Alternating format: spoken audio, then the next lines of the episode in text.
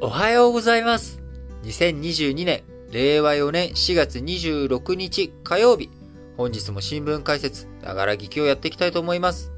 えー、まず最初の話題、丸一としては、昨日、まあ、あの、予告しておりました通り、えー、マクロン大統領、現職のマクロン大統領がフランス大統領選挙に勝利をし、えー、2期目に突入するということが決定いたしました。えー、フランスの大統領ですけれども、1期5年ということになっており、えー、2期目、えー、勝利したというのはですね、まあ、久方ぶりのことになっております。えー、もともと昔のあのフランス大統領って7年だったんですよね、1期。あのー、まあ、あの、相撲が好きで有名だったシラク大統領。えー、この人最初の1期目は7年で、2期目が5年ということで、まあ、2期連続でやったのは、この、えー、シラク大統領以来ということになります。え、シラク大統領が、あ2007年までやったのかな ?2007 年まで。で、その次が2007年から2012年がサルコジさん。で、えー、その次が、あの、あ、顔が、顔は覚えてるんだけど、名前が出てこない。その次、あの、ちょっとサルコジさんあの、レオンとかに出てきそうな、あの、ちょっとイケオジ風な風貌じゃないですか。で、その後、えー、オラントさんって名前だったっけな？あの、顔は今、あの、見えてるんですけど、あの名前が思い出せない。人がいて、ごめんなさいね。2012年から2017年はその人がやって、で、その後、2017年から、あマクロン大統領がやっているということなので、まあ、久方ぶりに2期連チャン、えー、フランスの大統領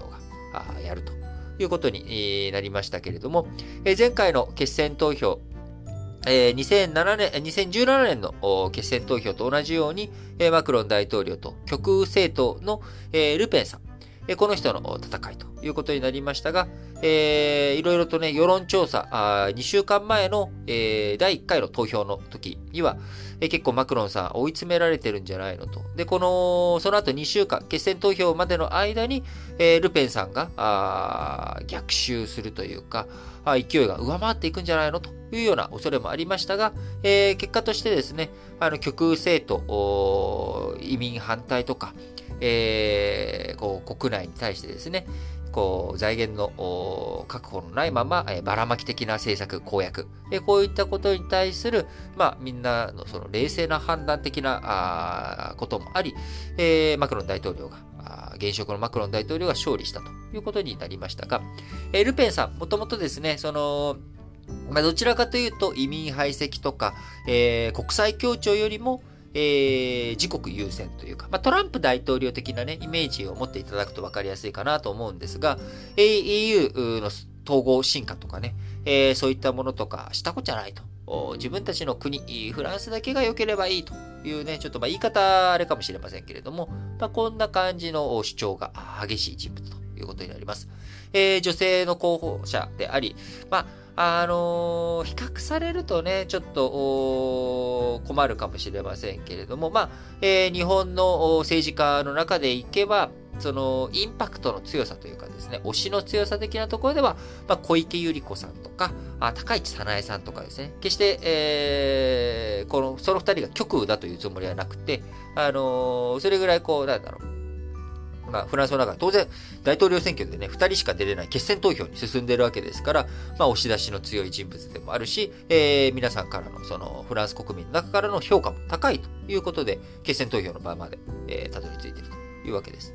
えー、日本のね、高市早苗さんにしろ、自民党のね、総裁選挙で結構ね、いいところまで行きましたし、えー、小池百合子さんは日本の首都、東京都知事をやられているというわけでもありますから、まあ、やっぱり女性のね、え政治家候補者というもの、これが、まあ、非常にいいところまで行くというのは、えー、フランスとか日本、まあ、あの、こういった男性優位というかですね、もともと歴史上、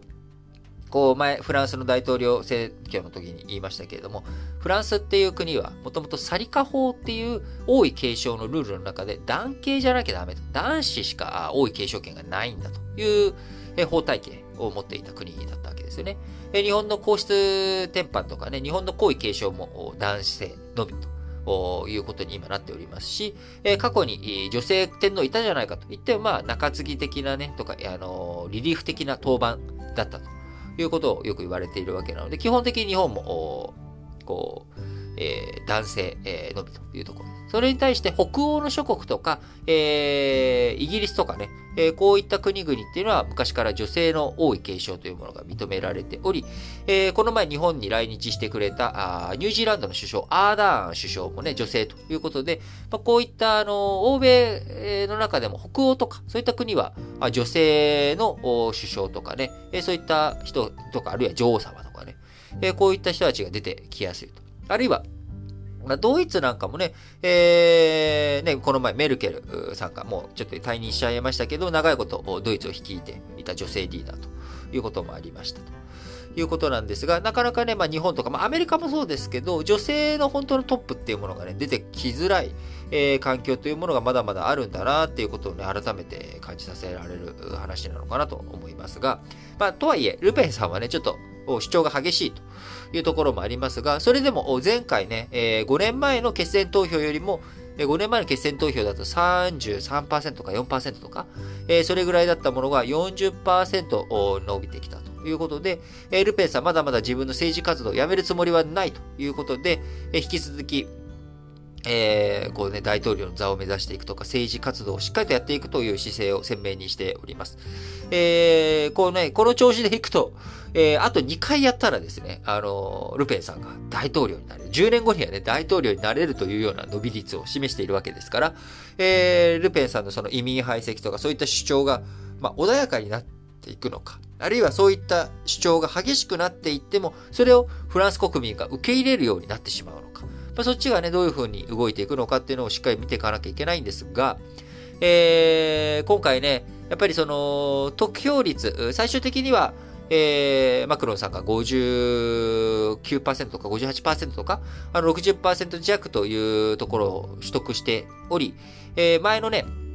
あのー、韓国の大統領選挙、革新派とね、えー、今回勝利した、えー、ユン・ソクヨルさん、え民主派、まあ、イ・ジェミョンさんっていう人が革新派の候補で負けちゃいましたけれども、え確かどっちもね、得票率50%を超えていなくて、もうすごい接戦だったんですよね。これと比べれば、まあ、マクロン大統領一応得票率の過半数は抑えていてということになりますんで、まあ、あの、フランス国民、ああ、ちゃんとね、マクロンを支持したんじゃんと。え前回と比べた得票率減ってるけど、それでも十分な数字じゃないかっていうふうに見えるかもしれないんですが、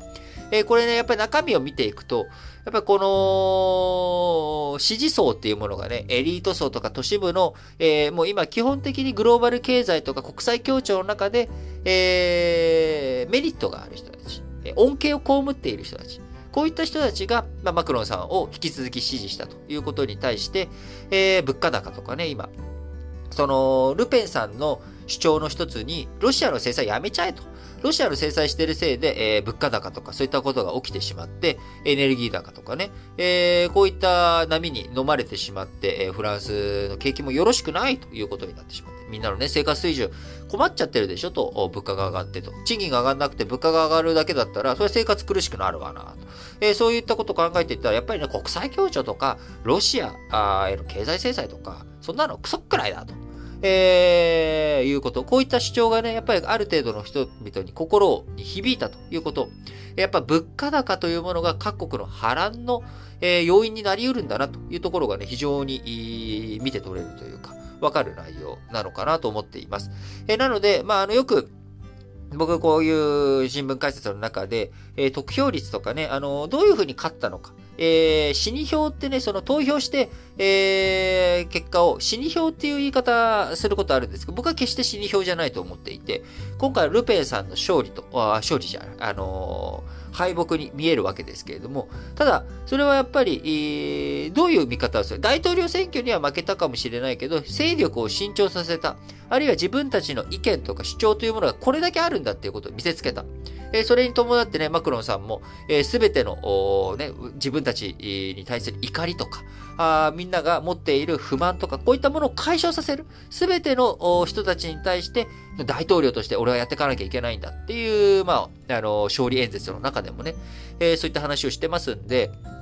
やっぱこの分断の社会、亀裂っていうものを目に見える化させた投票結果によって。これがね、もし、えー、みんながね、まあ、どうせマクロンでしょと。だから、ルペンに入れてもしょうがないから、マクロンに入れちゃえってなっちゃうと、えー、マクロン大統領からしたら、あ、このまんまでいいんだっていう発言になっちゃう。それに対して、えマクロン大統領勝利はしたけど、自分のね、全てが認められたわけじゃないと。えここからどういうふうに、えー、ね、国をまとめていくのか。そして国際社会に対しての責務を果たしていくのか。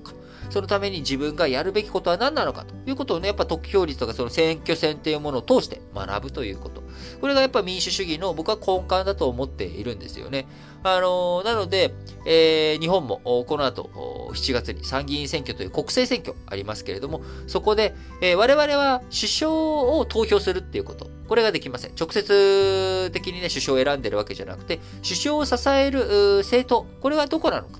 政治を任せたい政党はどこなんだっていうこと。でこういった視点で、え投票行為に走るわけですよね。えそういった目で比例代表制。えそして、まあ、地元のね、あの、選挙区の中では、あ自分たちのこの人がいいっていうものか、まあ、この人という人が見つからないからじゃ政党で選んじゃえみたいなね、えー、ことなのか。まあ、こういったところの、こう、選挙投票行動にせざるを得ないわけですけれども、まあ、しっかりと考えて、誰に投じていくべきなのか。いうことをね、考えていくべきだと思いますが、やっぱり今物価高とかそういった原材料高、えインフレの懸念が日本国内でもある、あるいは他の国々ではですね、新興国を中心にやっぱり物価高の波が大きく影響を及ぼしているというところで、えフランスは、まあ、あの政治的な変革というもの、これがね、一旦なく、えマクロン大統領現、現状維持、ベースで、プラスアルファ変更、変化つけてくれよと。いうような選挙結果となりましたが、え他の国々ではね、えー、選挙のない国とかだと、暴動が起きたりとか、デモが起きたりとか、あその中でね、あのー、血生臭い話が出てくるかもしれませんし、えー、そういったところをしっかりと注目していかなきゃいけないということを改めて気づかせてくれたマクロン大統領のフランス大統領選挙の、えー、今回のね、フランス大統領選挙の動向だったかなと思います。